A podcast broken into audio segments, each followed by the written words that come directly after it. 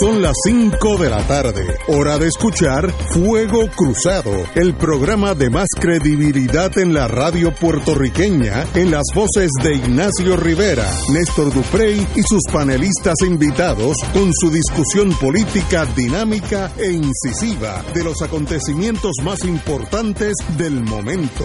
Fuego Cruzado comienza ahora. Muy buenas tardes amigos y amigas de Fuego Cruzado, son las 5 del 17 horas y son militares. Estamos aquí un martes con la compañera aquí, eh, directora ejecutiva y futura candidata al Senado de Puerto Rico por Victoria Ciudadana.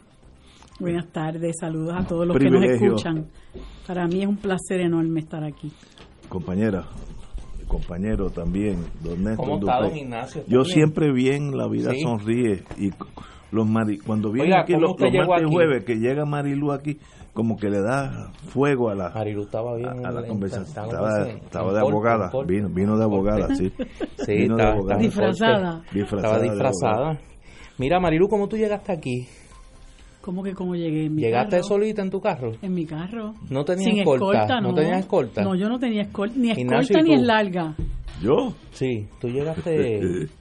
mi única mi única escolta los, los, los dos gatos que yo tengo Sí, no Sí. tenías escolta. no pero hay gente Es que yo creo que el gobierno le está ofreciendo escolta a los ciudadanos privados ahora y pensé que tú ah sí te estabas beneficiando de ese programa. una compañera que llegó de, de estado de No, no, Washington. compañera no. compa- bueno, será compañera tuya, porque mía no es. Sería bueno preguntar, sí, para que empecemos el programa en buen ánimo. ya veo Sí, ¿no? ¿Bajo qué fundamento la ciudadana Beatriz Arreizaga de Rosselló tiene escolta? Eso es una pregunta que la gobernadora debe contestar, o el, el jefe de la policía, ex escolta de Ricardo Rosselló, Henry Escalera, debe contestar. ¿Bajo qué fundamento la ciudadana privada Beatriz Arreizaga de Rosselló tiene escolta? ¿Por qué? Ella, ¿Hay alguna amenaza a la vida de esta señora?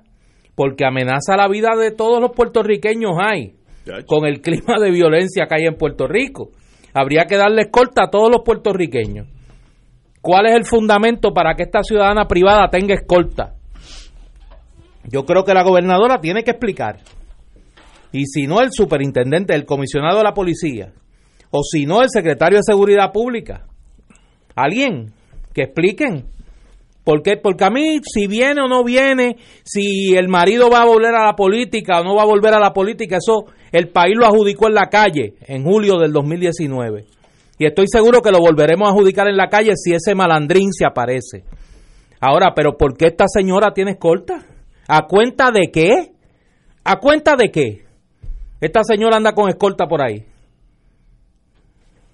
silencio en la noche. Y la única razón, porque ella no tiene derecho per se, la única razón que estoy inventándome una tes- tesis, que es que el señor Escalera determinó que ella, la vida de ella podría estar amenazada por el pueblo de Puerto Rico y por tanto le, le- le otorgó una escolta pa- para su eh, seguridad. Es la única, porque derecho no tiene. No. Es- es derecho ninguno. Pero por eso lo pregunto. Por eso lo pregunto. Amenaza. Esta señora ciudadana privada anda con escolta. ¿Por qué? ¿Cuál es el fundamento para que se le otorgue escolta? ¿Hay una amenaza contra su vida? ¿Y por qué? Bueno, a ver si alguna persona eh, de los que anda por ahí dice, mire, me amenazaron, yo quiero escolta también. Técnicamente sí. No tienen derecho porque eso es egreso del erario eh, pagada pa- pa- para pagárselo a una persona que en este momento es tan privada como todos los demás. Pero aquí Henry Escalera campea por su respeto, porque incluso cuando el verano del 2019, me acuerdo que lo comentamos aquí, Henry Escalera era de los que apagaba y prendía la constitución, y eso obviamente es un acto totalmente arbitrario y caprichoso de él, y mandaba arrestar gente que horas después las tenía que soltar, porque simple y sencillamente no había causa ni motivo fundado para arrestar a esas personas, pero lo hacía por puro capricho. Pues esto es puro capricho también. Entonces lo que hay que lo que hay que preguntarse es hasta cuándo nosotros tenemos que estar tolerando que este señor actúe a su arbitrio y a su capricho utilizando el dinero y los recursos que paga el pueblo. O sea, esto es, esto es realmente eh, una falta de respeto al país, pero ya uno está tan acostumbrado porque todos los días le faltan el respeto a uno en este país, todos los días, todos los días. Cuando no es el barril de tocino, son los contratos en la legislatura, cuando no son los hijos talentosos, cuando no son los contratos a espaldas del país como la privatización de los muelles, como la entrega a una corporación fantasma del, del edificio del Instituto de Cultura puertorriqueña. Y así vamos descubriendo cosas que se hacen espalda del pueblo y por capricho, puramente por capricho, o sea, esto no puede seguir. Entonces la gobernadora, a quien dicho sea de paso, se ha creado alrededor de ella toda este aura extraordinaria que yo que yo, ¿verdad? Este me sorprendo francamente porque yo puedo hacer una lista de cosas en las que ella ha quedado muy mal con el país. Claro, lo que pasa es que tiene un estilo distinto ¿no? Este, y uno tiene que estar consciente de que a veces el golpe es blando y a veces el golpe es duro. Ella es la del, de las del golpe blando y, y, y, se ha, y se ha cuidado y yo, ¿verdad? Eso, eso se lo reconozco, de no ser ruda, ¿verdad? Eh, se ha cuidado de ser un poco, de tener un poco más de apertura, pero la realidad es que hay cosas que ella no puede permitir. Hay un montón de cosas que se están dando en este país que ella no puede permitir. Entonces, en ese sentido, ella se está alineando con los Pierluisi de la vida, con los Rivera Chats de la vida, con los Johnny Méndez de la vida, con los, con los Henry Escalera de la vida. Y entonces, ¿de qué estamos hablando? ¿Cuál es la diferencia? ¿Cuál es el afán de que, de que se lance para, para la gobernación? Si es lo mismo. Es lo mismo, o sea, ella tiene que parar esto ahora mismo, como tiene que detener un montón de cosas que están pasando a ciencia y paciencia de la gobernadora. Mira, la nota a la que me refiero es una que publica Noticel para que los radioescuchas estén conscientes de qué es lo que estamos hablando, que dice como sigue. La ex primera dama de Puerto Rico, Beatriz Isabel Rosselló, llegó hoy a la isla en un avión procedente de Washington, D.C. Según pudo confirmar una fuente de Noticel, llegó acompañada de sus hijos Claudia Beatriz y Pedro Javier. A su arribo al aeropuerto Luis Muñoz Marín, era esperada por, por oficiales de la policía y agentes que sirvieron de escolta y que la sacaron por otro terminal distinto al que utilizaron los demás pasajeros. Tres guaguas oficiales componían la escolta que recogía a la, a la ex primera dama. ¿Por qué? Porque esta ciudadana privada tiene escolta. A menos que no sea un problema de seguridad que lo cual estoy especulando, ella no tiene, tiene el mismo derecho que yo tengo. Por eso. Y yo no necesito escolta ni necesitaré en mi vida. Pero, pero hay gente que son castas eh, elitistas, a menos que haya un problema de seguridad que nosotros no sepamos. Pero para eso que está la policía que diga. Bueno, pues sería bueno que el, que, el, nos hablen. que el comisionado Escalera diga cuál es la razón por la que esta ciudadana privada tiene escolta. Tres guaguas de escolta. Tres guaguas de escolta policíaca a esta ciudadana privada. ¿Por qué? Eso es una barbaridad. Realmente aquí, aquí hay que acabar con eso. Mira, el otro día leía yo, aprovecho porque no lo había comentado con ustedes, leo una noticia de Pedro Pierluisi, eh, creo que fue en el momento en que unos legisladores eh, presentaron su candidatura y este maestro ha dicho con la boca de comer que hay que limpiar el gobierno. Y yo digo, óyeme, pues en algo yo estoy de acuerdo con Pierre Luis y que hay que limpiar el gobierno, pero da la casualidad que el gobierno es el de su partido. O sea, a ese punto, a ese punto nosotros hemos llegado de que el propio candidato del PNP dice que hay que, hay que limpiar el gobierno y, el, y, de qué gobierno está hablando el que está en eh, el que está ahora mismo en el poder es el de su partido pues mire este tipo de cosas son cosas que no pueden permitirse y uno está ya tan abrumado, realmente uno dice, bueno, ¿qué me tengo que enfrentar hoy? ¿Contra qué tengo que pelear hoy? Entonces, un país que está involucrado en pelear todas estas, eh, dar todas estas luchas, cuando nosotros pudiéramos estar luchando por la reconstrucción, tendríamos que estar peleando por echar para adelante nuestro país por luchar para que aquí no haya injusticia, no haya desigualdad, haya una buena distribución de la riqueza, podamos parar la emigración podamos ayudar a la gente pobre, la gente que no tiene trabajo, que no tiene techo, que, que no tiene escuela, la gente que ahora mismo sufre porque no tiene quienes les ayuden y son cuidadores de sus familiares, que hoy escuchaba yo en otra, en otra estación. El Via Crucis que representa para los cuidadores llevar a cabo esa función. Entonces aquí no eh, nada de eso importa realmente lo que es levantar el país, lo que es darle ayuda a la gente, lo que es realmente proveerle la asistencia que la gente necesita, eso no es importante. Ahora sí nos ocupamos de que haya tres guaguas para Beatriz Rosselló y haya una escolta. ¿Y hasta cuándo nosotros vamos a aguantar esta afrenta? Y si, y si la gobernadora no para esto, no se hagan de ilusiones, es lo mismo. O sea, no hay, no hay diferencia ninguna. Si no para esto, es lo mismo. Tenemos que ir a una pausa, son las cinco y cuarto y regresamos con Fuego Cruzado. Fuego Cruzado está contigo en todo Puerto Rico.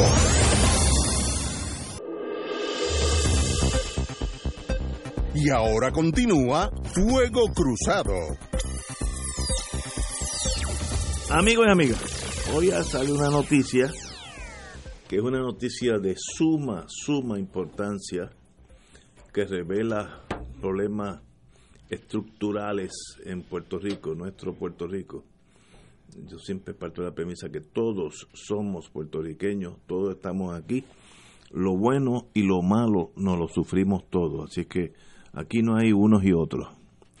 Eh, sale la noticia que ya estaba escondida, pero finalmente sale a la superficie de que eh, la compañía británica eh, Royal, Caribbean. una de las compañías más serias, yo que estuve en la Guardia Costanera, Costanera puedo decir las más serias en torno a la eh, el mantenimiento que le dan a los barcos, el entrenamiento de submarinos, de sus marinos. Royal Caribbean es de las mejores, otra es Norwegian también, pero esa viene mucho menos.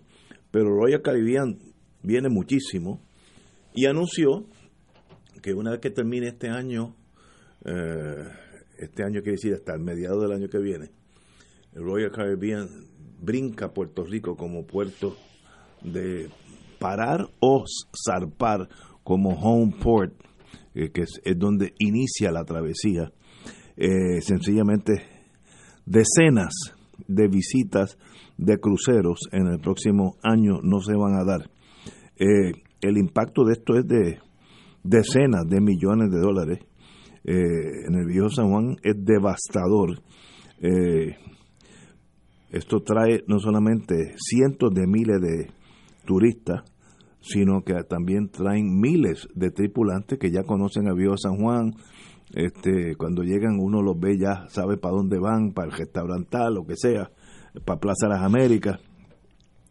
Eh, se estima por la asociación de, asociación de navieras que se podrían perder en exceso de 100 millones a la economía local bajo las condiciones en que estamos. Estoy leyendo.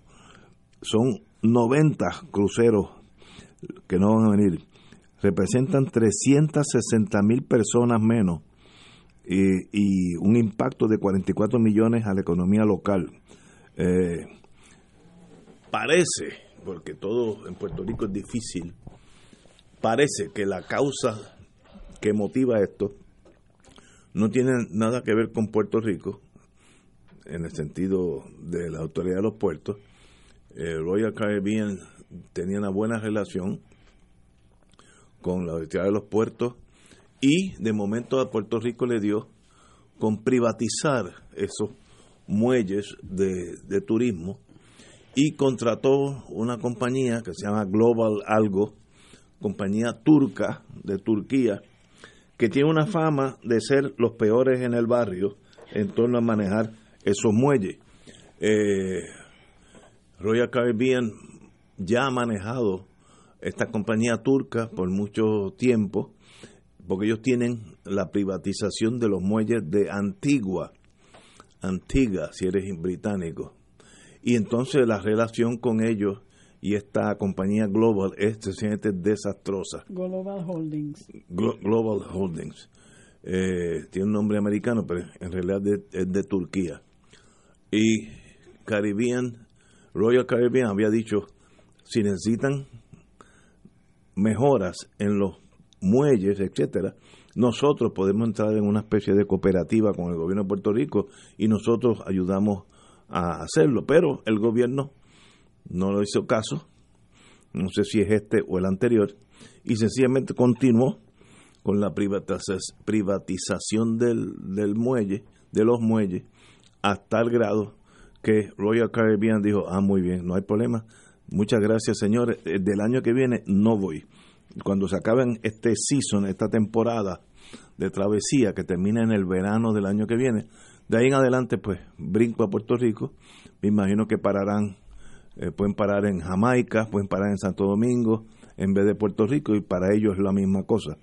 Eh, una tragedia para Puerto Rico, los barcos que salpan de aquí, que yo diría que son como una tercera parte de los de ellos, pues compran aquí todo, desde agua potable, comestible, harina, pescado, aguacates, todo, porque esta es la base, la base primaria ¿Cómo, ¿Cómo llegamos a este momento? Pues, de, de, Hay que analizar básicamente una tragedia. Yo espero, aquí hay dos, dos condiciones todas negativas. Yo espero que haya sido negligencia administrativa, negligencia, y sencillamente no se dieron cuenta la importancia o la negatividad de Royal Caribbean y otras compañías navieras de bregar con esta compañía turca. Esa es la menos malo. Ahora, si además de eso le añadamos un toque de corrupción, pues entonces sencillamente hay que empezar a fusilar gente. Esta gente de un plumazo eliminaron una de las pocas industrias que estaba bien en Puerto Rico y estaba creciendo. Si eso fue por hacer un dinerito por el lado, de verdad eso es traición a la patria. No hay otra forma de decirlo. Traición a la patria. Eh, yo, no, yo no puedo alegar eso, no tengo evidencia, pero por lo menos es negligencia. Ahora, ya eso pasó. ¿Qué hacemos ahora? Pues mire, esto es una cosa tan importante, señora gobernadora. Esta compañía, Royal Caribbean, estoy seguro que los headquarters son en, en Londres. Pues mire, mañana usted no un alicate suyo. Usted debe tener una reunión con el chairman of the board de Royal Caribbean en Londres y decirle, Mr. Smith, ¿qué usted necesita para regresar a Puerto Rico? Díganmelo y yo se lo doy. Eso es lo que haría alguien que le interese ese manejo de pasajeros y ese dinero que entra a Puerto Rico, esa industria no mande a alguien de fomento que no sabe ni dónde queda Londres eh, y mucho menos no tiene el prestigio de reunirse con el, jefe de esa compañía en Londres.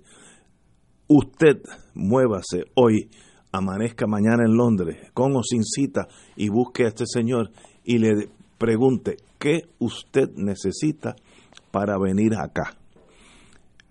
Pues la gobernadora lo que hizo fue todo lo contrario. No me digas eso que me doy en una eh, depresión. Le dio instrucciones al jefe de la autoridad de puertos para que se comunicara con los directivos de Royal Caribbean y los invitara a venir a Puerto Rico a dialogar.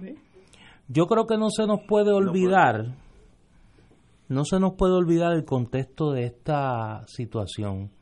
Esta empresa Royal Caribbean ya había notificado que de septiembre por allá abajo. septiembre por allá abajo. que de darse la operación que diseñaron desde adentro del gobierno en contubernio con un grupo de navieros para privatizar y crear un oligopolio de dos compañías en el, en el muelle de San Juan, esta empresa iba sencillamente a dejar de, de tener a Puerta a San Juan como una de sus paradas en los cruceros. ¿Y, lo dijeron? Y hay que recordar que en el momento en que se denunció esta situación, el entonces director de la Autoridad de los Puertos, Anthony Maceira, que sería bueno que alguien preguntara por dónde anda, dónde está este personaje, que todavía estamos esperando que el Departamento de Justicia emita su informe sobre si finalmente lo va a referir junto con los demás que participaron en el chat de los brothers al panel del fiscal especial independiente o se van a radicar cargos contra estos individuos. Pues Anthony Maceira en aquel momento dijo que él no estaba preocupado por eso porque él estaba muy preocupado por el chat de los brothers y que eso no lo había dejado mirar la transacción. Y luego cuando se fue a ir, cuando finalmente renunció, dijo que eso no era nada, que eso iba a beneficiar la industria. Y ahí tenemos el primer beneficio. Ahí tenemos el primer beneficio. Pero la gobernadora no es inocente de esta situación. A la gobernadora se le preguntó y se le emplazó a que hiciera algo. Y ella dijo que no podía hacer nada. Ella sencillamente dijo que no podía hacer nada sobre esto. La gobernadora, la supervisora del director de la Autoridad de los Puertos, y la supervisora del secretario de Desarrollo Económico, y la supervisora de la directora de la compañía de turismo, que ahora aquí nadie sabe nada. Nadie sabía nada, a todos les ha tomado por sorpresa cuando esta firma desde septiembre anunció que si no se revertía este claro conflicto de interés, iba a dejar de parar sus cruceros en Puerto Rico. Y yo creo que aquí, esta es la primera de muchas eh, cosidas a la ligera que hizo Wanda Vázquez que se van a comenzar a descoser. Aquí muchas cosas se van a comenzar a descoser. Y ahí tenemos la primera. Vendrán más. Yo, yo diría, me interrumpo a la distinguida amiga, que este es el primer error drástico, dramático en su magnitud que comete la gobernadora. Ella es la que está a cargo de Puerto Rico en este momento y no hizo nada con este problema. Se lo advirtieron, no se hizo nada. Hoy Rivera Sanier en la mañana lo oí llamando ejecutivo del gobierno y nadie sabía nada. no. no. es que estaban mintiendo, es que no sabían que es peor por la forma que contestaron, no sabían ni de qué estaban hablando. ¿Y dónde está esta gente? De, de, de 8 a 5 de la tarde, ¿qué hace esa gente? El de los puertos, el de fomento, el de la cuestión económica, ¿qué hace esa gente? De 8 a 5. Esto es un problema serio que requiere que usted vaya a Londres, y esos son los headquarters, a veces, a veces los tienen en Florida por la cercanía de los barcos, donde estén el jefe que decide usted amanezca allí y trate de salvar una industria que traería 360 mil personas menos al año. Eso es un montón de dinero para la economía de Puerto Rico. Y esos barcos compran eh, comestibles, como dije anteriormente. Esto es una industria floreciente y la han matado por ineptitud grasa o por corrupción, o ambas. Entonces, sencillamente, no hay perdón de Dios. Eh, qué pena que no se pueda fusilar gente, porque estos son delitos bien serios, afectan miles de personas. No, no a ustedes los de que están en carro con bombillitas que prenden apaga. No, ustedes ni, ustedes ni saben lo que va a pasar. Pero las personas que le suplen a esos navieros, los hotelitos que reciben los pasajeros un, un día antes o un día después que vengan en barco, de esos hay miles en, San Juan y, y en Santurce, esos se quedan en la nada, porque alguien no pensó o alguien pensó pensando en su bolsillo eh, en, en, vez de Puerto Rico. Imperdonable este error, imperdonable. Tenemos que ir a una pausa y regresamos con Marilu Guzmán. Fuego Cruzado está contigo en todo Puerto Rico.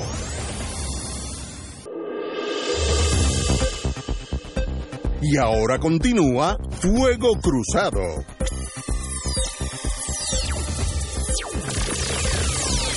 Regresamos, amigos. Oye, eh, quiero agradecerle al bufete extendido, que está más eficiente cada día. Yo estaba pidiendo saber eh, qué era de la vida de Anthony Maceira y me envían un tweet a las 5 y 21 de la tarde con foto incluida, lo coloqué en mi, en mi cuenta de Twitter y voy a leer lo que me escriben. Una foto de Anthony Maceira que está separado por un unos sujetos. Yo creo que aquí está el que dirigía a Prafa y hay un individuo y una dama eh, y dice le iban a dar de pan y de masa a Maceira en Gustos Café en Miramar ahora mismo. Por poco le parten la cara. Tuvo suerte que empleados responsables del negocio intervinieron. Wow. Bueno, Maceira es el de fomento, ¿no? De, Eh, Maceira era Bueno, el lo que- director lo que de Puerto- de la autoridad de Puerto. Y era el que pues. hablaba, el que habló en una conferencia de prensa con Sí. Eric Rolón de que el que no tuviera lealtad con Ricardo Rosselló había que arrancarle la cabeza. Exactamente. Entonces lo que pasa es que aquí estos personajes incurren en una conducta que incita a la violencia y llega un punto en que la gente se indigna. Por eso es que a mí me parece que es indignante esto de las escoltas a Beatriz Rosselló. Mire, eso es violencia. Usted está incitando a la violencia porque usted le está faltando el respeto al país. Y si Ricardo Rosselló le da con asomar la nariz por aquí, Dios nos coja Qué fuerte. confesado. Dios nos coja confesado. Porque llega un punto en que ya el país no aguanta más. Y entonces este señor se cree que puede andar por ahí tan campechano. Yo recuerdo hace dos, dos semanas, tres semanas, cuando lo renunciaron, que él dio una entrevista y una de las cosas que él resaltaba era de que él se sentía satisfecho porque ya él había encaminado la venta de los aeropuertos regionales de dos pueblos del, del, del sur y que eh, él reconocía la dificultad en Puerto Rico de hacer negocio porque para estos individuos el país es una mercancía Correcto. y lo utilizan como si fuera mercancía y vamos a ver cuánto le podemos sacar y cuánto podemos explotar y todo está a la venta. Y eso y eso es algo que nosotros los puertorriqueños y puertorriqueñas que queremos nuestro país y lo queremos defender a toda costa, tenemos que eh, combatir. O sea, estos individuos tienen, tienen que estar fuera del panorama. Entonces, después de todo el daño que nos hacen, campechando por eh, eh, eh, bien campechano por ahí, y hay gente para quienes su propia presencia es una incitación a la violencia. Así que, pues yo eh, de verdad que, que, que creo que esto podrá ser la primera, pero no va a ser la única. Mira, yo no tengo problema con la privatización, como porque hay dos formas de ver la vida desde el punto de vista de economía. Pero es que esto no es ni eso. Eh, eh, Esto es el colapso de un país.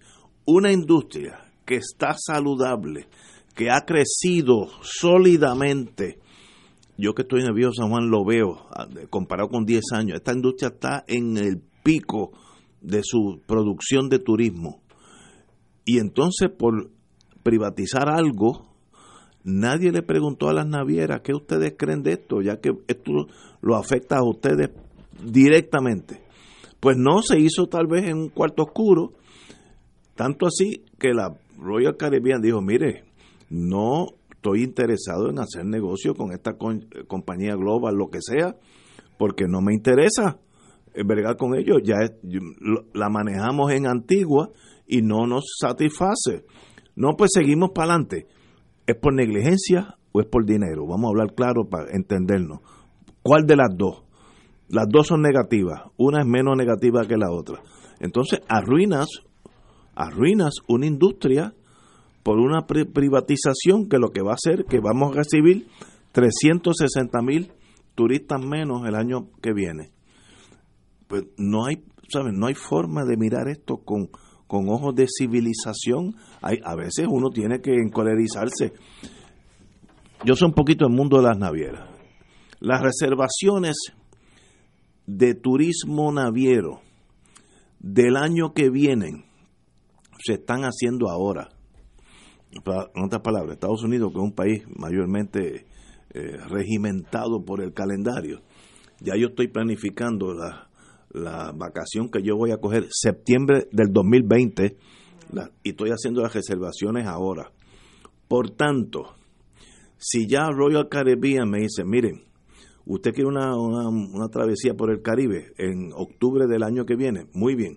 Las paradas son Florida, Jamaica, St. Kitts, eh, Nevis, por ahí para abajo, y vuelvo a Florida. O eh, la, la home port va a ser Santo Domingo, etcétera, etcétera. Por tanto, aunque mañana cambien de parecer las reservaciones que ya se hicieron con otras rutas, es un contrato, hay que hacerlo valer. Por tanto, remediar el problema toma mínimo un año. Si se remedia el problema, toma un año, porque tú no puedes, eso no es como un taxi que tú montas nuevos pasajeros y te vas para la otra ruta. Eso son vacaciones que se hacen con muchos meses de anticipación. Por tanto, esto es un tema muy serio. Me sorprendió hoy cuando Rivera Saniel, el buen periodista que es, eh, entrevistó varias personas, no recuerdo nombre, y mira, es mejor que, ni me recuerde. Nadie sabía de qué estaba hablando Rivera. Él sabía más que la gente del gobierno. En esa mano es que estamos. Este es un tema serio. Y yo no estoy diciendo, pues, nos olvidemos del problema. No. Gobernadora, usted tiene los topos en, la, en las dos manos encargue de ese problema personalmente usted. No es con Maceira no con otro. Usted. Y si tiene que ir a Londres, vaya a Londres mañana. Porque va a salvar una industria que está en el pico de su productividad y la van a matar por algún antojo. Mira, algún antojo. Ella está más preocupada haciendo el cálculo de si finalmente va a correr o no va a pues, correr. Pues, entonces, pues, no, pues, pues, entonces no, no hay salvación. ¿Cómo, mire, eso es mucho más importante que, ganar las elecciones del año que viene. Mucho más importante la industria naviera. No, no, de verdad que llega un momento que uno tiene que eh, casi rendirse ante... Suave, suave. Sí, sí, bueno, pero... no, no, es que me, que me afecta porque yo sé lo que eso significa. Mucho, mucho, muy serio este asunto de las navieras. Bueno, pero Oye, una pregunta que me hacen aquí, bajo la teoría del follow the money eh, ¿quién, habrá, ¿quién habrá traído esos turcos aquí? Esos turcos no aparecieron, no llegaron aquí. Sí, no vinieron por las novelas. Esos no vinieron con las novelas. Estoy totalmente de acuerdo. Algo, alguien los trajo y a cambio de esa conexión pueden arruinar eh, totalmente un, un negocio que está lo más bien. Eso no puede ser, no puede ser. Sencillamente no es, no es permisible en un país que quiera continuar. Si quieren un día cerrar el país, apagar la luz, pues ya eso es otra cosa. Gobernadora, ese problema es suyo, usted puede remediarlo si usted personalmente se encarga de solucionar ese problema. No oiga a ninguno de los ayudantes que están alrededor de usted, porque usted no sabe si la semilla de la maldad está en uno de esos ayudantes que va a ser un va a dar un tumbe cuando eso se privatice con esta compañía turca. Muy muy serio este problema. No, no, existe la, yo no yo no yo no sé nada, pero la o es o ineptitud Pero puede ser. O ineptitud grasa o tumbología. O tumbología. Esa, esas son las dos opciones. Tú escoge la que tú quieras de ahí. No, no, que yo creo que mira, Decían antes, ¿tú te acuerdas que la gente hablaba de la ley de promedio? La ley de promedio dice que eso es tumbología. Tumbología. Sí. Fíjate qué cosa, qué cosa curiosa. La gobernadora despidió a Anthony Maceira. Anthony Maceira no se fue solito. Eh, y Anthony Maceira resistió irse, porque yo estoy, yo me imagino que la gobernadora llevaba tiempo en eso, hasta que no se concretó esa transacción. Y el único defensor que tenía esa transacción en el gobierno era Anthony Maceira. O por lo menos el más vehemente. Le tenía un cariño grande a esa transacción. ¿Por qué? Contra todo instinto y contra eh, todo consejo de las personas que conocen esa industria, de que sabían el elemento nocivo, el, el grado de daño que le iba a hacer a la industria ese, ese oligopolio? Mira, yo soy tan práctico con uno de mis grandes defectos o cualidades. Si yo voy a hacer un aeropuerto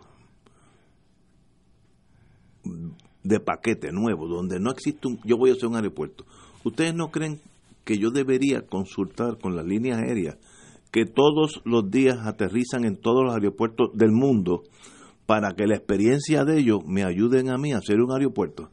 No voy a cometer, hacer un aeropuerto allí aquí entre nosotros tres, Marilu, Néstor y yo, hacer un aeropuerto. Y bueno, Lufthansa, vengan para acá. Y dice, no, pero a usted le falta X cosas o lo que sea. Consulten, ¿usted no cree que si iban a hacer algo de ese calibre, debieran haber reunido uno a uno todas las navieras del mundo? Carnival, eh, Royal, eh, Royal, eh, la inglesa, Norwegian, que es excelente, etcétera, etcétera. La Chandris, que es otra. ¿Usted no cree que debieran oírlos? Vamos a hacer esta privatización en este muelle. ¿Cuáles son las opciones que ustedes consideran propias? Ustedes, entonces tú los, tú los enamoras, que ellos participen en la creación del muelle, que ellos saben lo que les conviene, porque ellos todos los días están atracando en diferentes muelles en todo el mundo. No, esto se hace aquí entre dos o tres muchachos que no saben ni por qué flota un, un buque y ellos son los que lo hacen todo. Eso es ineptitud, falta de talento administrativo. Vamos a una pausa. Trajo, pero insisto en mi no, pregunta. Yo no sé, yo no sé quién los trajo. ¿Quién trajo a los turcos? Esa gente no llegaron aquí, como tú dices, por, por las novelas, porque le dijeron, mira, vete a Puerto Rico, que allí le gustan las novelas turcas, vete. Eh, eh, no. no, porque llegaron aquí. Alguien los invitó. ¿Quién fue el guía? El guía. El que trajo a los turcos y, aquí. Y no es guía espiritual. No, no, ni turístico. ¿Quién fue el que trajo a los turcos aquí? Eso, eso se saldrá. Se Tienes tres oportunidades. Ya misma. No, no. Sí. Yo no sé quiénes son. ¿Tú no crees? No, no. Pero ya. ¿Tú no crees que es el mismo? No, no sé, no sé. El siempre presente. Yo, de verdad. Está que presente no. en todo. No, no, yo no sé. Sí. No, no tengo idea. Ahora, ya lo que pasó, pasó. Ahora lo que viene, no hablemos tanto del problema, vamos a hablar del remedio. Y el remedio está en manos de la gobernadora. Ella puede revertir eso. Ahora, personalmente, si estos señores quieren no irse con usted en Vladivostok, allí amanezco mañana por la mañana. Porque los, grandes problemas, grandes remedios. Vamos a una pausa. Fuego Cruzado está contigo en todo Puerto Rico. Y ahora continúa Fuego Cruzado.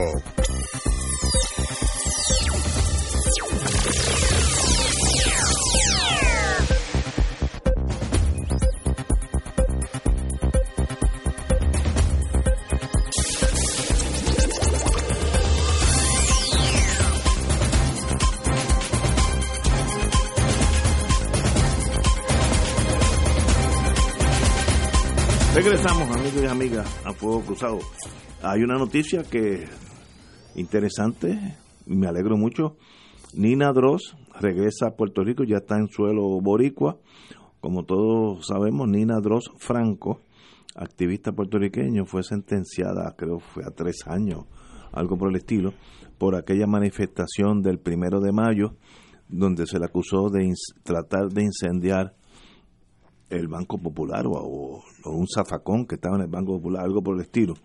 Y ya está aquí con nosotros y espero que la vida le sonría, continúe con la marcha de, de sus ideales, pero que eh, la trate el destino un poco mejor de la, de la última vez.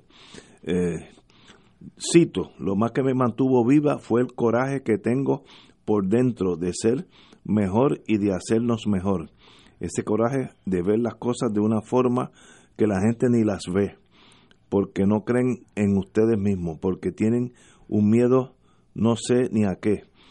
Nos estamos destruyendo porque somos unos cobardes. La señora está necesita unas vacacioncitas que se tranquilice.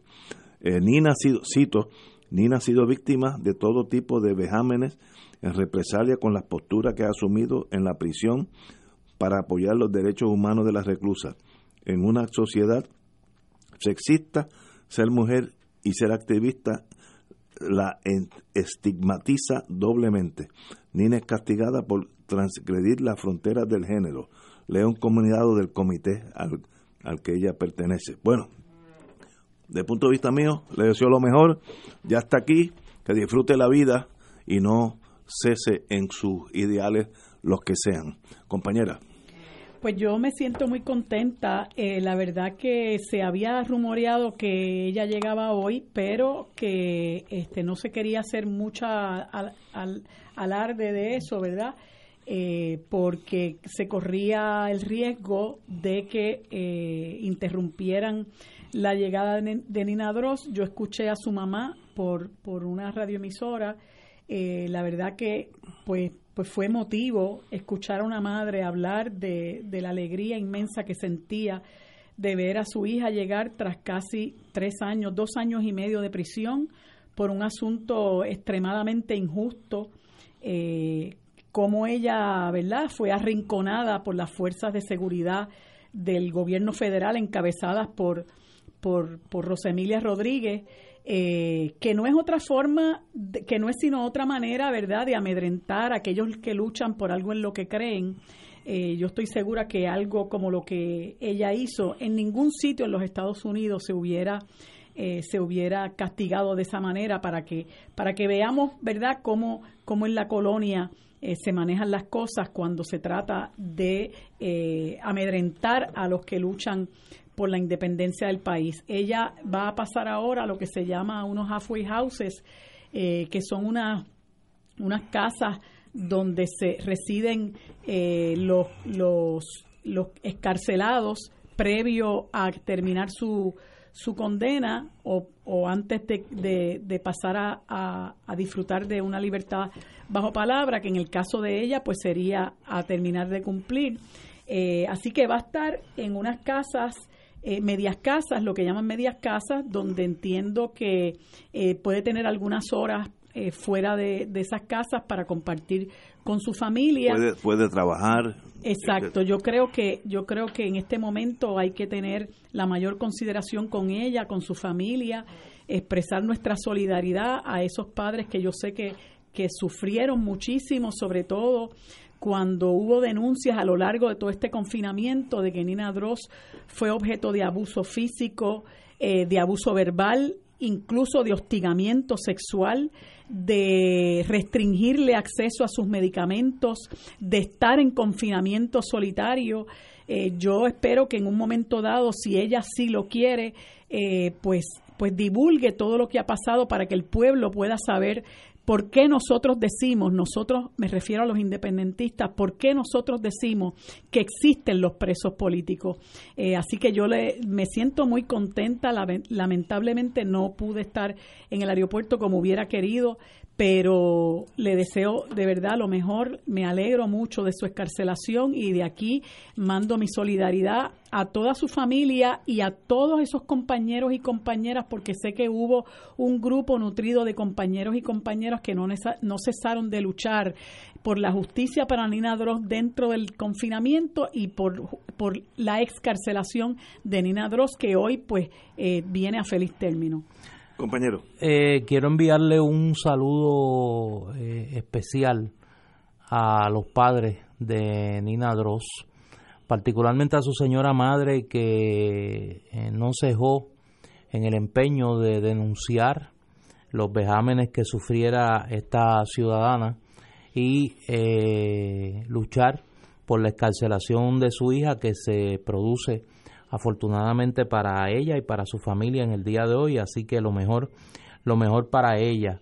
Eh, sobre el tema que estábamos hablando de el incidente que aparentemente ocurrió con eh, Anthony Maceira, llega una noticia eh, donde, y voy a leer, es una alerta de Noticel, donde se señala que se denunció hoy eh, un altercado en este café Gustos Café, donde tanto eh, Anthony Maceira como eh, este señor Mercader, que era director de Prafa, se han querellado contra Arturo Ríos por un incidente de violencia en Gustos Café.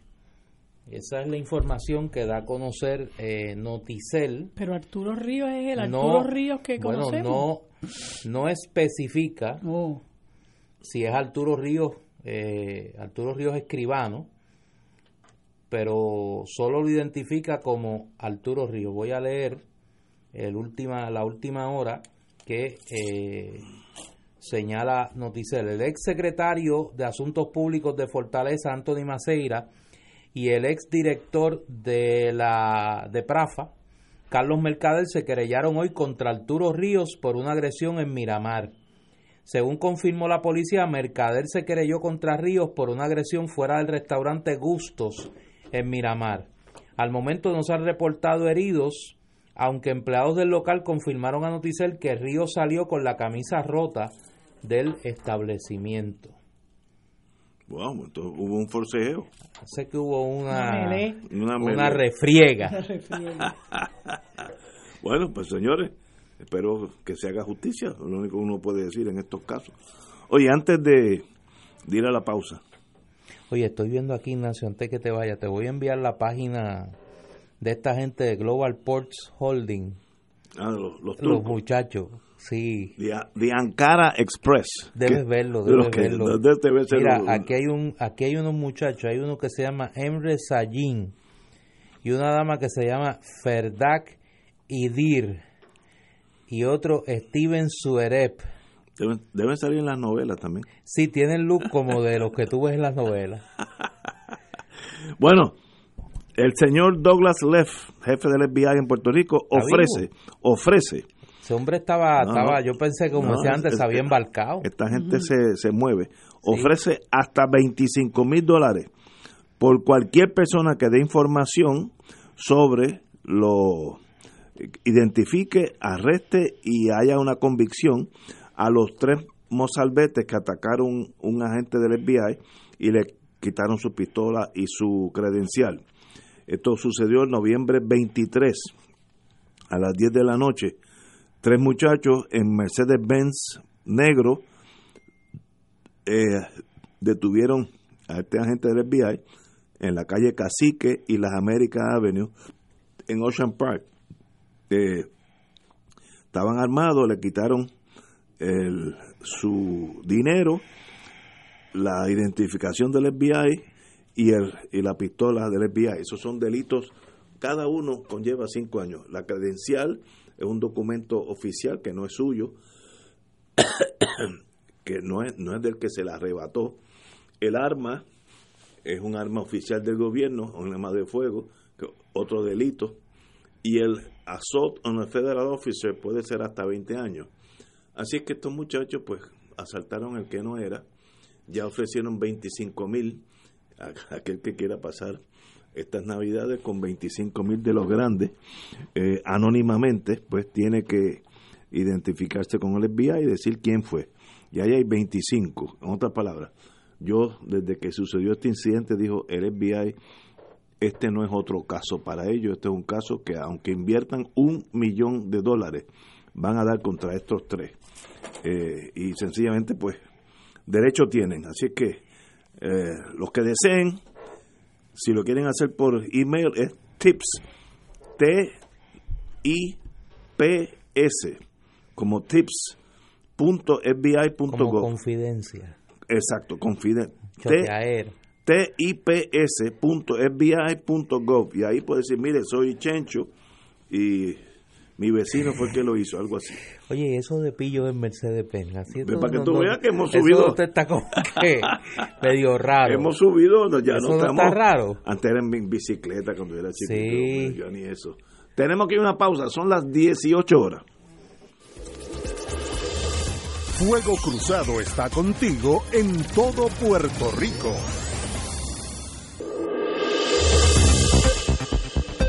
Y ahora continúa Fuego Cruzado.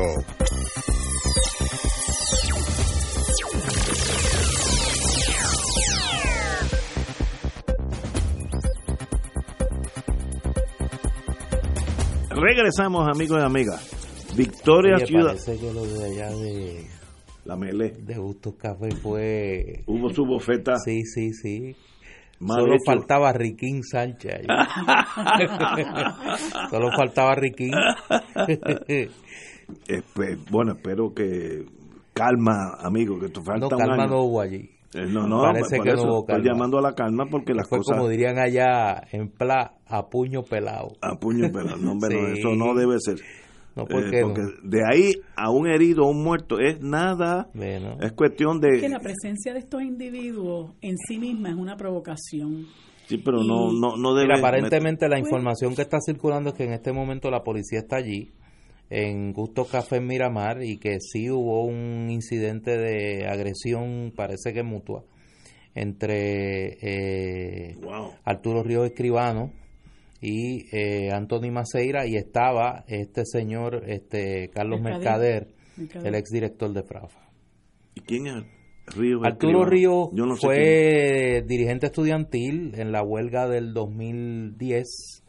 Luego, pues fue, estudió Derecho, se graduó de abogado, eh, eh, trabajó en la administración de Alejandro García Padilla, fue asesor del gobernador y eh, renunció. y renunció eh, y está ahora mismo en la práctica privada de su profesión de abogado, pero sigue activo eh, en la sociedad civil puertorriqueña. No, no, no lo conozco. le- Sí, sí, lo conozco a él y a su familia desde hace muchos años. Calma, a mí, que falta un año entero. Abogado sindicalista, eh, Falta un año entero. bueno, de- pero Tensiones y, y puede haber una desgracia. Puede y haber me una recuerda, me recuerda que una querida amiga que además de abogado sindicalista es músico, él es parte del Sí, grupo él es músico. eh, Ajá, correcto. Sí. Sí. Una persona exquisita, muy buena, este no es, no es un títere como este Maceira, vamos a hablar claro, para que estemos, o sea, para que nos ubiquemos en tiempo y Pero, espacio. calma. Arturo Río Escribano es una persona seria, viene de una familia muy comprometida con la sociedad Sí. puertorriqueña, no es un corrupto, ni un malandrín, Sí. ni un eh, tráfala como este Maceira. Sí. Eso es verdad. Calma, amigo, calma. De todos los, Sí, falta un año y en este año puede haber una desgracia y eso está de más. Uno eh, defendamos nuestras ideales, etcétera, vamos a votar y nos Pues, vamos pero para como no sabemos qué fue lo que pasó, tú sabes. No, no, sí, pero, esperar. pero es que no, Sí, no debe haber esperar. violencia de ningún lado. Porque na- nadie, Pero realmente yo, yo te digo, yo, yo soy una persona que, que a mí me gusta eh, tratar de buscar la armonía entre la gente. Pero yo me encuentro un- con un individuo como Anthony Maceira por ahí campechano, campeando por su respeto, y uno, la verdad que le hierve la sangre. Y si yo llego a ver a Beatriz Rosselló con la escolta, óyeme, a mí me hierve la sangre también, porque yo creo que eso es una provocación. Entonces hay gente que pues que no se puede contener y sabrá Dios qué fue lo que pasó, si hubo un intercambio de palabras o- y se exacerbaron los ánimos, uno nunca sabe, pero este calma, amigo. Oye, Ignacio, la verdad que yo, yo a ti te voy a extrañar porque tú un día abogas por los fusilamientos Ah, bueno. y otro día pides la paz. Calma, calma. No, no. Dos que se entran, mira, piñazo, tú le pides la paz. Y entonces para otro pide el fusilamiento. Sí, Porque hay casos Pero te meritorios. tienes que- no, no, no, hay te casos- tienes que es decidir. Es que, hay casos meritorios. O pa o paredón, No, no, no, pero no, me lo pongas No, así no, tan, no, tan eso- complejo. Eso es selectivo. Sí. En algunos casos es tranquilidad, love and peace. Sí. Y otro es que fusilar gente. Sí. Dependiendo de la situación. Este no amerita un fusilamiento. Estos son muchachos que se zafan del gatillo. Y eso siempre está mal. Mira, pero yo, co- si fuera boxeo, yo conozco a los dos y ahí hay un problema de macheo, de peso. Ah, sí. Porque Arturo es flaquito, Arturo es un peso Sí. pluma y Maceira es un junior, Junior. es un junior heavyweight, puede pelear este, puede pelear en la 107, es está entre mediano y semicompleto, este Maceira. Y Arturito es peso pluma, cuidado. Dito, Sí. suave, los dos, los dos bandos. Sí. Para un altercado así, alguien tuvo que empujar a alguien y alguien tuvo Sí. que empujar para atrás. Suave los dos, tranquilidad. Ay, Dios. Votemos en noviembre 3 Sí. y ahí solucionamos todos los problemas. hay que Porque ahí votar el que- y hay que votar con Sí, V y con sí. B. Ahí el que tiene la, el que tiene la camisa rota según la prensa Arturo Río. Es la víctima. es la víctima. Bueno, y el otro, yo digo, y el otro tiene un récord de pista, tú sabes, que lo, lo incrimina. Ay Dios. Tranquilidad Eh, a los dos. Imagínate, Exhibit 1, conferencia de prensa de Anthony Maceira diciendo Que van a rodar que- cabeza. Que el que no esté, eh, le- no sea leal a, a Rosselló, hay que arrancarle la cabeza. Pues hubo mucha gente que en la marcha que no era legal. mucha gente, mucha, mucha gente. Bueno, pues señores, continuemos. Victoria Ciudadana propone una estadista para ocupar la comisaría residente. Esto es una noticia fuera de lo normal. El movimiento Victoria Ciudadana presentó una nueva pieza en su papeleta principal. Se trata de la licenciada Sayira Jordán, una profesional que ha laborado eh, su carrera, labrado su carrera en los Estados Unidos y ha trabajado tanto en el Congreso de los Estados Unidos como con víctimas de violencia de género. Según expresó la ahora aspirante a la gobernación, la licenciada Alexandra Lúgaro, Jordán ganó una beca para estudiar estudios en política pública y así fue que se abrió paso en el Congreso de Estados Unidos. Es una mujer que admiro profundamente, dijo Lúgaro al momento de presentarla como comisionada residente en Washington. Eh, cito a la licenciada Jordán. Hoy vengo a hacerme disponible para la candidatura de comisionada residente por el movimiento Victoria Ciudadana. Hace 20 años yo era una madre sobreviviente de violencia de género y al igual que muchos puertorriqueños me tuve que ir del país con dolor en el alma. Hoy me presento ante ustedes como una mujer madre de cinco hijos, estadista y cristiana. Pues además, de, de punto de vista mío, compañera Jordán, le deseo lo mejor de la suerte. Bienvenida a Puerto Rico. Sé que la vida suya no ha sido fácil, pero eso tal vez la haga una mejor mujer. Y, y si eh, tiene el respaldo del pueblo de Puerto Rico, sería una comisionada residente exquisita. La mejor de la suerte, compañera.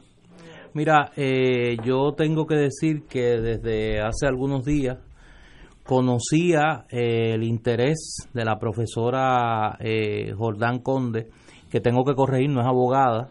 ¿Ah, no? Es, no, no es abogada, es doctora en, en, antropología, es profesora de ciberseguridad en la Universidad Politécnica, trabajó en el Congreso de los Estados Unidos y eh, tiene una historia de vida eh, muy interesante en términos de que es una víctima de violencia de género que se va de Puerto Rico, se desarrolla profesionalmente en los Estados Unidos y eh, regresa al país a trabajar en la educación. Estuvo en el Congreso como eh, interna en la oficina de la representante demócrata Linda Sánchez en el 2003. Trabajó en el Centro Latino del Smithsonian eh, y luego regresó eh, a Puerto Rico. Es estadista, cree la estadidad federada para Puerto Rico eh, se identifica como practicante de la religión cristiana. Yo he tenido la oportunidad de conocerla y tengo que decir que es una persona muy preparada, muy articulada, conoce el mundo político, aunque no ha estado activa en la política partidista y se ha ofrecido a poner su nombre a disposición de la Asamblea eh, Nacional del Movimiento Victoria Ciudadana, que obviamente tendrá la última palabra en términos de la determinación, la determinación final. Yo tengo que decir lo siguiente para contestar unos argumentos que se han estado esbozando desde hace algunos días. Se le ha hecho bien difícil a los defensores de la vieja política el tratar de cuestionar a Victoria Ciudadana. Primero decían que este era un movimiento eh, de la misma gente. Me acuerdo que decían la misma gente. Y luego hemos visto como un grupo de jóvenes y personas que no han tenido ninguna participación en el proceso político han comenzado a anunciar sus candidaturas. Hoy, por ejemplo, leía, escuchaba a la compañera eh, abogada Rafael Esteves, estadista, dirigente feminista y dirigente sindical, que ofrece su nombre para eh, ser nominada como candidata a la Cámara de Representantes por el precinto 4 de San Juan. Eh, ahora el caso de la profesora Sayira Jordán Conde, que es estadista también, Y en Victoria Ciudadana militamos libre asociacionistas y militan independentistas. Y nosotros hemos dejado meridianamente claro que en cuanto al estatus político de Puerto Rico, porque he escuchado a una gente decir que Victoria Ciudadana cree que el estatus no es un problema y que Victoria Ciudadana eh, cree que el estatus no está en issue. Yo creo que se han equivocado de movimiento político. En la agenda urgente de Victoria Ciudadana que está publicada, que no hay excusa de no conocerla porque es sencillamente entrar a la página de Victoria Ciudadana, en la agenda urgente se deja claro, número uno, que nosotros creemos que Puerto Rico tiene un problema colonial que tiene que resolverse. Número dos, que creemos en un proceso de descolonización mediante el mecanismo procesal de la Asamblea Constitucional de Estatus. Y tercero, que creemos que en esa Asamblea Constitucional de Estatus debe deliberarse sobre opciones descolonizadoras y planteamos que las tres opciones descolonizadoras que se defienden en el país son la estabilidad federal, la libre asociación y la independencia. En ese sentido, la concertación política que es Victoria Ciudadana tiene personas que creen en la libre asociación, que creen en la independencia y que creen en la estadidad y que nos hemos unido en torno a una agenda urgente y en torno a un mecanismo procesal descolonizador como es la Asamblea Constitucional de Estatus. Y a mí me parece que en ese sentido la candidatura o la aspiración de la, eh, de la doctora eh, Sayira Jordán eh, de ser finalmente confirmada por la Asamblea Nacional del Movimiento Victoria Ciudadana, pues sería una candidatura que fortalecería el carácter plural del movimiento. Nosotros hemos abogado como país por décadas de que personas de distintas orientaciones ideológicas nos juntemos para poner por encima de todo los intereses del país. Cuando ese junte se produce, ese junte está mal. Entonces nos tenemos que poner de acuerdo qué es lo que queremos como país. La ley electoral prohíbe las alianzas políticas. La única alianza política posible, real en este momento, es una concertación política en torno a un movimiento político que agrupe gente de distintos saberes, de distintas procedencias, en torno a una agenda mínima, un programa mínimo, una agenda común, lo que hemos denominado la agenda urgente, y eso es lo que pretende hacer Victoria Ciudadana. Obviamente, esa candidatura de la doctora Jordán Conde tiene que ir a la Asamblea Nacional de Victoria Ciudadana, que estamos a la espera de que la Comisión Estatal de Elecciones nos certifique como movimiento electoral que pueda acceder a la papeleta una vez hemos culminado el proceso de erradicación de endoso para convocar a esa asamblea que se deberá celebrar durante el mes de diciembre para someter a consideración de las delegadas y delegados de Victoria Ciudadana las personas que han eh, expresado su deseo de aspirar. La información que yo tengo es que en varias candidaturas habrá competencia.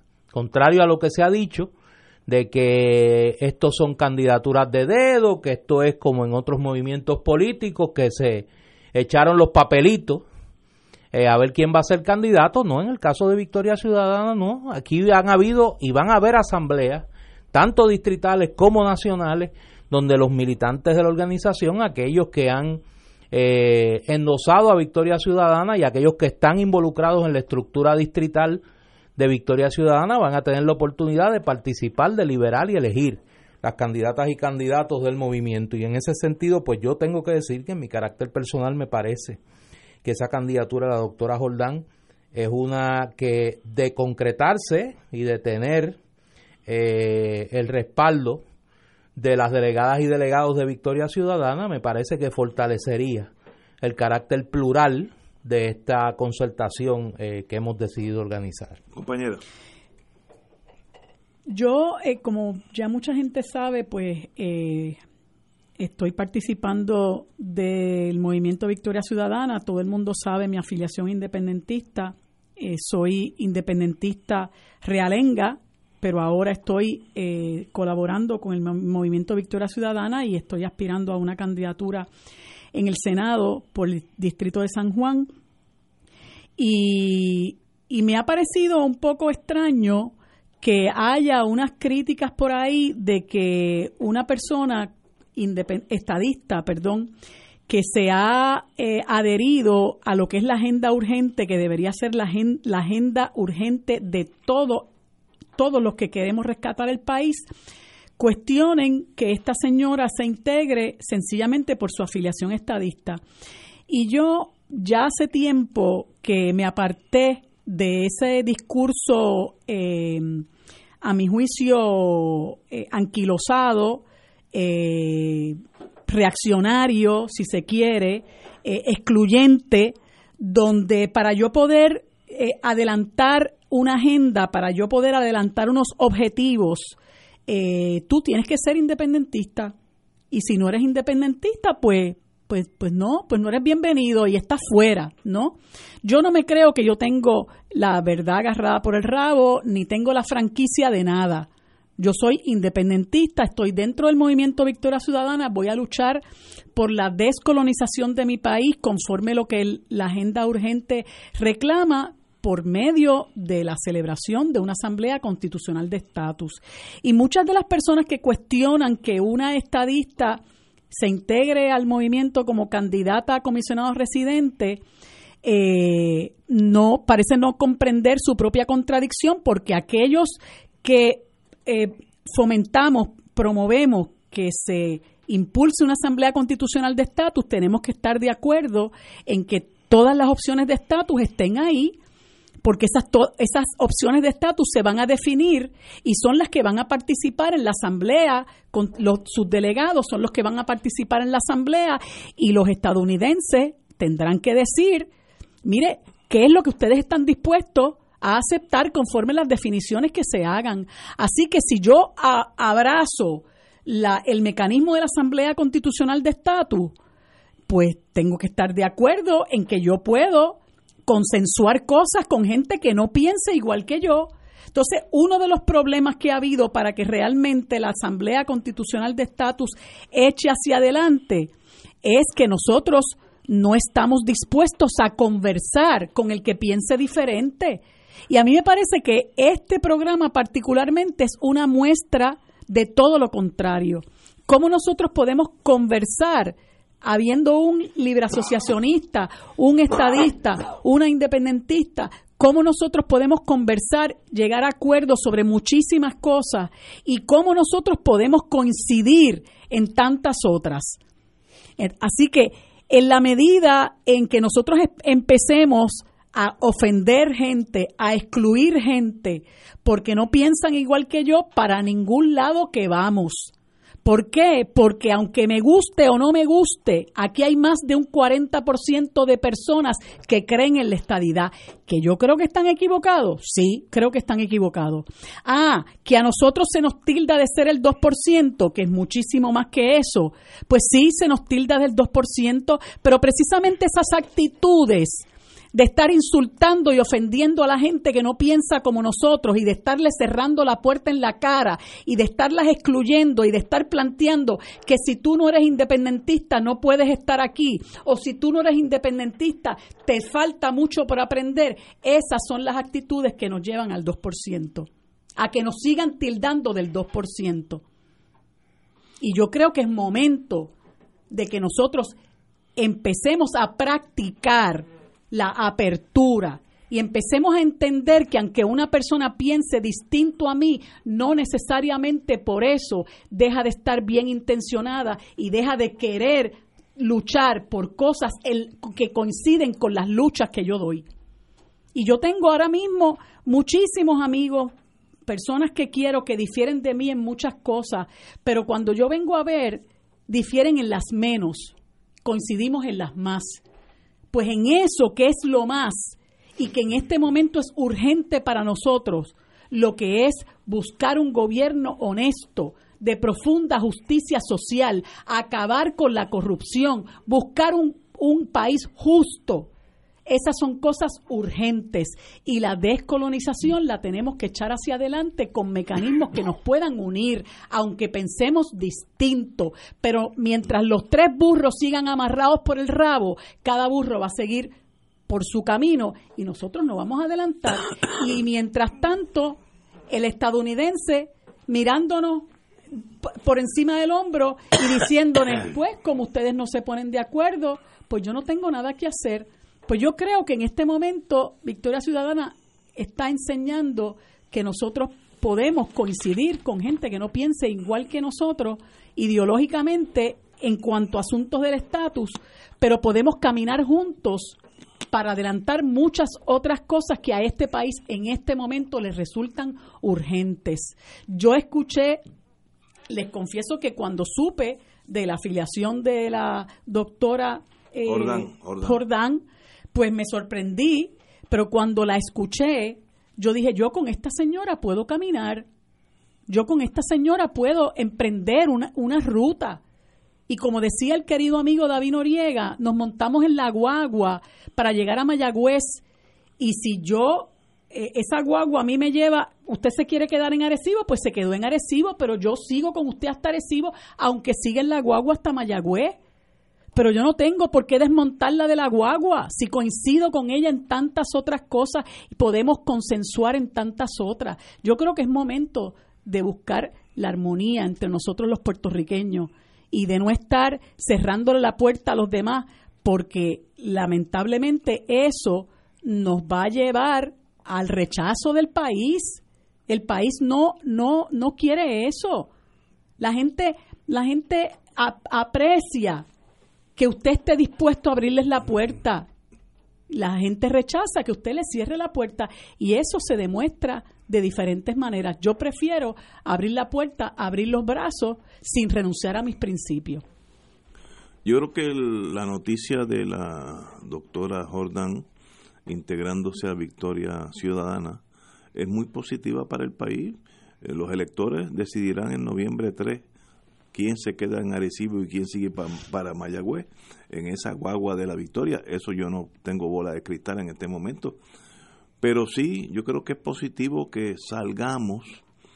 Yo diría que este es uno de los primeros casos donde uno empieza a alejarse de la tribalización de la política, que yo creo que es una enfermedad muy seria en Puerto Rico, donde, como me dijo a mí un senador ya retirado, no voy a decir ni el partido, que sean pillos, pero que sean de los míos. Es un senador que tuvo mucho peso en su época en el Senado y su filosofía de vida era que sean pillos, pero que sean de los míos. Así tú no llegas a tener un país nunca. Sencillamente usted es parte del problema. Y lo fue, pero ya está retirado, así que salimos de ese pequeño problema, aunque es un amigo. Eh, y yo creo que esto es una buena señal. Yo no veo que, yo no tengo problema que la gente brinque, cruce fronteras eh, en los partidos y este es un comienzo.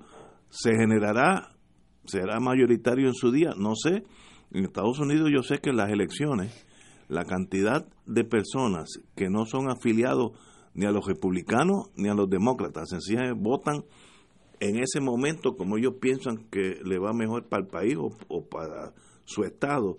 Son millones de personas y yo creo que eso nosotros no, no estamos en ese nivel, no estamos todavía con las tribus, Tutsis y Hutus, a machetazos uno con otro, y cuando gana uno, los empleados públicos del otro partido los ponen mirando a la pared y no contribuyen y cuando gana el otro los otros son los que están mirando a la pared. Los que somos abogados hemos visto esos casos una cosa eh, patética como un país se divide en dos bandos. En tres. En tres. Así que eh, buena suerte que continúe que gane el que saque más votos y eso es un buen indicio nadie puede decir que eso per se es malo a menos que usted sea partidario del tribalismo y entonces pues eso es un caso más mental que otra cosa. Pero tiene que haber un poquito de consistencia. Yo escucho a alguna gente criticando el hecho de que Victoria Ciudadana reconozca eh, que hay un sector considerable del país que entiende que la estadidad es una opción descolonizadora y que en el Congreso de los Estados Unidos se reconoce a la estadidad federada como una opción para salir del problema colonial. Y yo tengo que decir que me parece que es un poco contradictorio que venga ese argumento desde las filas de un movimiento político que ha participado en varias consultas de estatus, no en una, en varias, en 1993, en 1998, en el 2013, eh, en el 2012, perdón, donde la estadidad federada ha sido presentada como una opción, como una opción descolonizadora. no, hay, problema. O sea, Si hubiese un reconocimiento de que la estadidad no es una opción, pues entonces lo coherente hubiese sido en esas consultas no participar. Ah, una cosa es que usted defienda la estadidad. Y en Victoria Ciudadana hay gente que cree en la estadidad. Yo no creo en la estadidad. Yo creo en la libre asociación. Y Marilu Guzmán cree en la independencia para Puerto Rico. Pero reconozco como un hecho que hay un sector considerable del país, no un sector minoritario ni, ni, ni, ni, escaso, que, que, que entiende que la solución al problema colonial de Puerto Rico es la estadidad.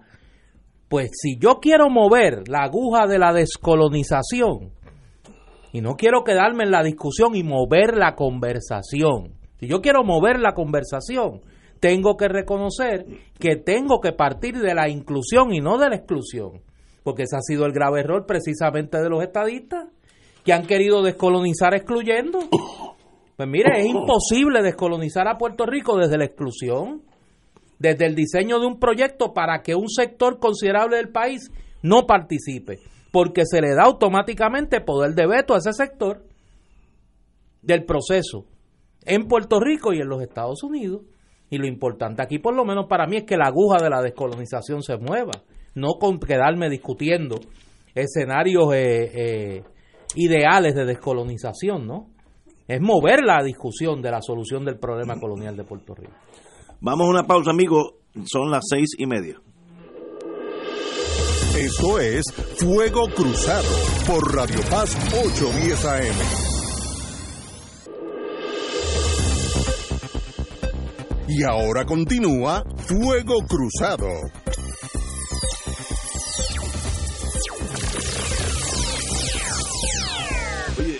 hay un dicho que una persona puede cambiar el destino de un país. Eh, hay varios ejemplos de eso. Gandhi, Ho Chi Minh, De Gaulle, ah, eh, Nelson Mandela. Una persona puede hacer unos grandes cambios. Y en Puerto Rico, en otras vertientes, tengo que felicitar a la doctora, se me olvidó el nombre ahora, la, la, que está acá a cargo de ciencia forense. Ah, Conte. Conte eso era un basket case. Ciencia forense era un, desastre. Bueno, había automóviles de esos eh, que son camiones especializados para llevar muertos y para hacer tener todas las indumentarias de hacer el trabajo investigativo, etcétera, etcétera. Pero estaban allí porque nadie le había sacado un marbete. Unas negligencias administrativas macro como yo dije cuando eso surgió, me hubieran dado a mí, yo le saco los malbetes una mañana, yo solo se los saco a los tres. Pero eso estaba en manos de alguien que no sabía manejar eso. Había un cúmulo de cadáveres por hacer la autopsia, que había furgones afuera refrigerados. Ya se pusieron al día en las pocas semanas que esta señora está a cargo, esta doctora Conte.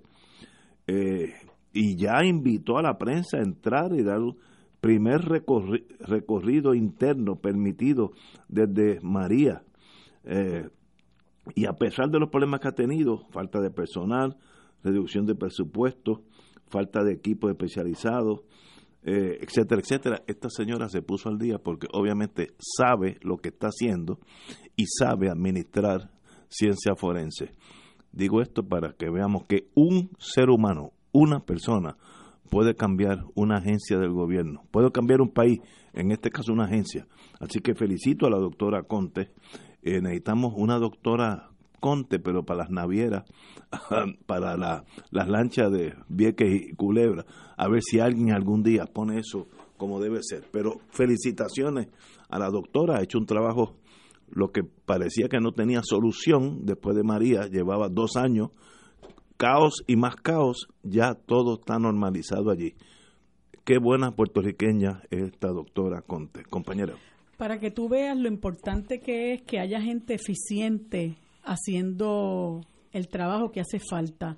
Ahora mismo yo no sé, esa, esta señora trabajó en ciencias forenses cuando el gobernador Fortuño, a mí no me importa si ella es PNP, a mí no me importa si ella es estadista. lo que, lo que nosotros no podemos, con lo que nosotros no podemos eh, bregar es con la politiquería. la politiquería que emana del banquete total, de que cuando yo llego al poder todo el mundo tiene que pensar que yo, como, igual que yo, como decía el nefasto eh, de Castro Font, como dijo este individuo que yo no sé ni cómo está en la legislatura, Georgie Navarro, que él tiene que tener a todo el mundo que esté con él tiene que ser PNP. Esa esa es la visión retrógrada con la que nosotros ya no podemos funcionar. Eh, una de, las de las cosas que yo siempre que he criticado, que creo que le ha hecho mucho daño a la rama judicial, son los nombramientos por, por, por, porque son personas afiliadas a tal o cual partido. La judicatura necesita buenos jueces, punto y se acabó. Eso es lo único que nosotros necesitamos. Y a veces no nos importa ni saber si es rojo, si es azul, si es verde. Nosotros no queremos jueces populares, PNP ni independentistas, queremos buenos jueces. Y eso es lo que se quiere para todo el servicio público. Esta señora la trajeron y en cuestión de nada. Nada. Ella nada. puso el asunto en su lugar porque es una persona eficiente, es una persona que lo que quiere es venir a hacer su trabajo y eso es lo que es importante y por eso tenemos nosotros eh, eso es lo ese debe ser nuestro objetivo porque aquí hay gente eficiente y buena que piensa distinto y a lo mejor hay gente eficiente y buena que piensa que, que piensa distinto y que puede hacer el trabajo mejor que yo. Pues eso es lo que necesitamos. Oiga, usted no piensa igual que yo, pero puede hacer mejor trabajo. A mí no me importa. Lo que tenemos que rechazar es la politiquería. Y, el, y la gente que viene al servicio público a servirse y no a servir y aprovechar el poder que tienen, el espacio de poder que tienen para empezar a politiquear, a discriminar, a hacer los que le da la gana, a te- adelantar objetivos politiqueros, objetivos del partido que son contrarios a los mejores intereses del país. Eso es lo que nosotros tenemos que, que combatir, eh, porque nos necesitamos sanear la administración pública. Nosotros necesitamos una administración eficiente. Entonces vemos a esta señora que hace su trabajo y obviamente todos nos, nos sorprendemos eh, eh, agradablemente porque vino a hacer lo que tenía que hacer, como tiene que hacerlo todo el mundo. Y lamentablemente en este momento histórico estamos sufriendo eh, una gran corrupción y una gran mediocridad, algo que este país no se merece. Yo, como indiqué anteriormente, mi más profundo respeto a la doctora Conte, esa sabe lo que hace allí. Primero que como es doctora, también ella entra y hace autopsia ella misma. Así que no es de los de dirigentes de escritorio, no es un burócrata más. Así que, pero además de eso, sabe administrar porque mira, lo que parecía un problema insoluble ya se solucionó. Un ser humano Estamos buscando otra doctora Conte para las lanchas de Vieques y Culebra, que es un A ver si la podemos clonar. Sí, a ver si, si podemos repetirla en otro, en, en naviera, desde el punto de vista naval. Mira, Bueno, Ignacio, yo quería comentar algo antes de que se nos fuera el tiempo, porque yo creo que es bien importante que la gente sepa que hoy, 25 de noviembre, el Tribunal de Apelaciones, eh, Región Judicial del panel número uno, eh, ha atendido un asunto con relación a una petición de revocación de consulta de ubicación que tiene que ver con la construcción de un hotel eh, de esos eh, y vámonos en el sector Playuela de Aguadilla. Y el Tribunal de Apelaciones, el panel número uno, ha, ha declarado al lugar una moción en auxilio de jurisdicción que presentaron eh, una serie de sectores, entre ellos la, la Liga Ecológica Puertorriqueña del Noreste, Kathleen Hall, Valentine, Miguel Figueroa, Hernández, Alejandro Rodríguez Pantoja, etcétera, una serie de ciudadanos que están luchando por salvar eh, este pedazo de terreno con un gran valor ecológico. Y el tribunal y el tribunal concedió su moción en auxilio de jurisdicción ordenando inmediatamente eh, la paralización de todas las obras en proceso relacionados a la consulta de ubicación objeto del presente caso que tiene que ver con eh, el establecimiento, la construcción de ese hotel en Playuela. Yo, de más está decir que me siento muy jubilosa por esa decisión que ha tomado el Tribunal de Apelaciones. Felicito a todos los que han eh, luchado por paralizar esta construcción nefasta. Eh, y creo que, que esto se une a una decisión muy reciente del Tribunal Supremo de Puerto Rico eh, devolviendo la condición de reservas naturales, de reservas naturales a siete reservas en Puerto Rico a quienes se les a las cuales se les había eliminado esa condición de ser reservas naturales en Manatí, Yabucoa, eh, otros y otros lugares que en este momento no recuerdo, porque eh, al, hacer eso, al eliminar la condición de reserva natural, la propia Junta de Planificación se había apartado de sus leyes y, sus reglamentos. Eh, y este, esta decisión en contra de la construcción del hotel en Playuela del Tribunal de Apelaciones es también otro, otra, otro golpetazo a la Junta de Planificación. Y nosotros tenemos que tomar conciencia de esto, qué está pasando en la Junta de Planificación, es la segunda decisión adversa de la que conocemos recientemente y, me trae a la memoria el hecho de que cuando se estaba discutiendo, se, estaba, se ha estado discutiendo la oposición masiva del país a la aprobación del nuevo mapa de calificación que está impulsando la, la presidenta de la Junta de Planificación, cuyo nombre en este momento paso por alto, ella indicó que una de sus asesores legales er, era esta señora, hija talentosa, Valerie Rodríguez. Y yo quisiera saber hasta qué punto esta señora está involucrada en estas decisiones nefastas que, los tribunales después revocan. Sería bueno que los amigos eh, del periodismo investigativo, tanto buen periodista investigativo que hay en este país, tomen nota sobre esto e investiguen la inherencia de esta señora en estas decisiones de la Junta de Planificación que luego van, son impugnadas en los tribunales y en los tribunales las rechazan, las revocan. Es importante que sepamos eso porque nosotros le estamos pagando el salario o le estamos pagando el contrato a muchos de estos hijos talentosos y nosotros no sabemos hasta qué punto esos contratos son para que ellos se enriquezcan y hagan un trabajo contrario a los mejores intereses de nuestro país, porque este es un país que reclama por la protección de sus recursos naturales, que es algo que mandata hacer nuestra constitución. Y esos recursos naturales se están viendo constantemente en precario, constantemente amenazados por los administradores neoliberales que lo que quieren es entregárselo a cuanto desarrollo anda por ahí que le pone una faja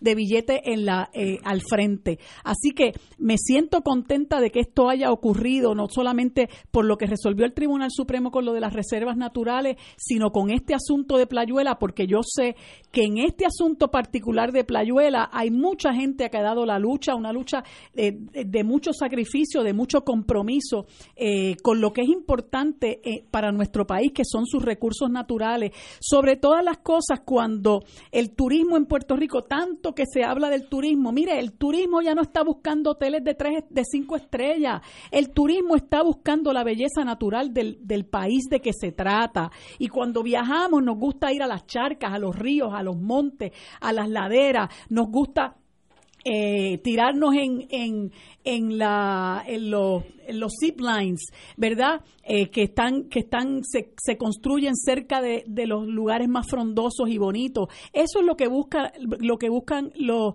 los, los turistas que, que, que, viajan alrededor del mundo. Pero aquí nosotros seguimos con esta mentalidad de estar haciendo estos elefantes blancos, total, para que después nadie los, los, los visite, eh, para, para beneficiar a alguien o a alguienes en particular, ¿verdad? que algún vínculo debe tener con el que otorga los permisos o con el que quiere cambiar la calificación de nuestros suelos y de nuestros terrenos y contra eso tenemos que estar muy vigilantes. Me uno a tus palabras. Vamos a una pausa, amigos. Fuego Cruzado está contigo en todo Puerto Rico.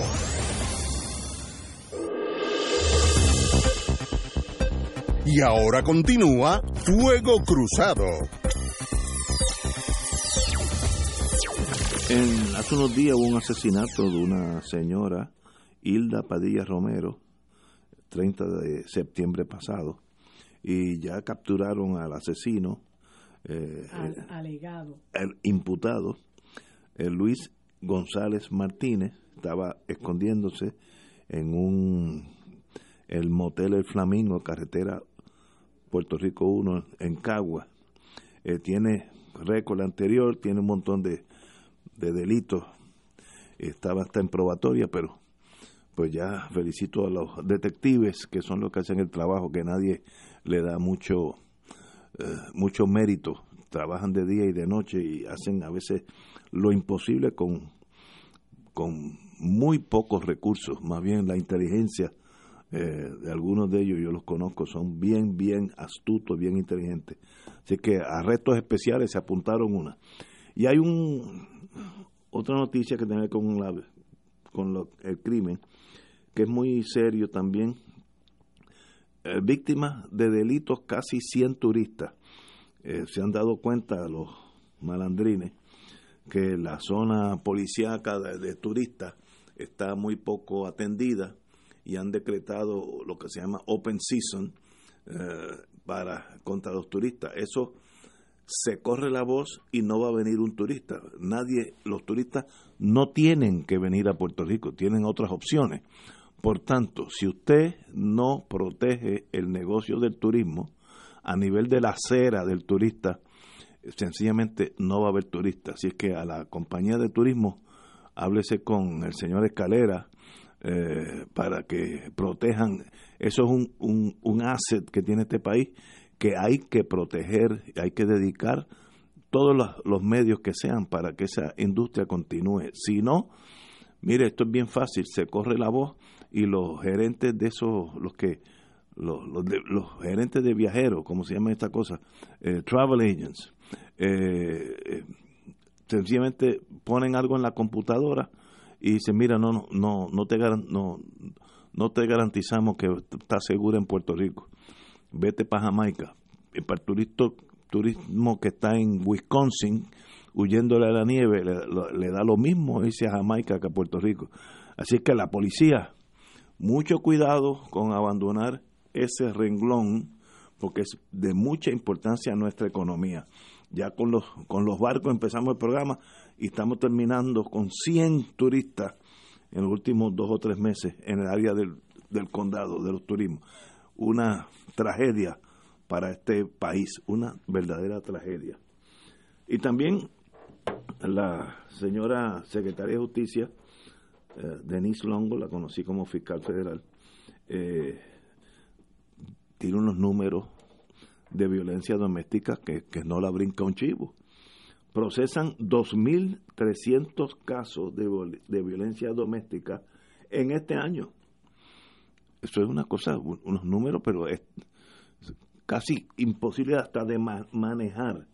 Eh, en el 2019 han sido acusados 797 personas por cargos de violencia doméstica, 480 se les procesó mediante el desvío y 317 eh, fueron convictas por delitos bajo la ley 54.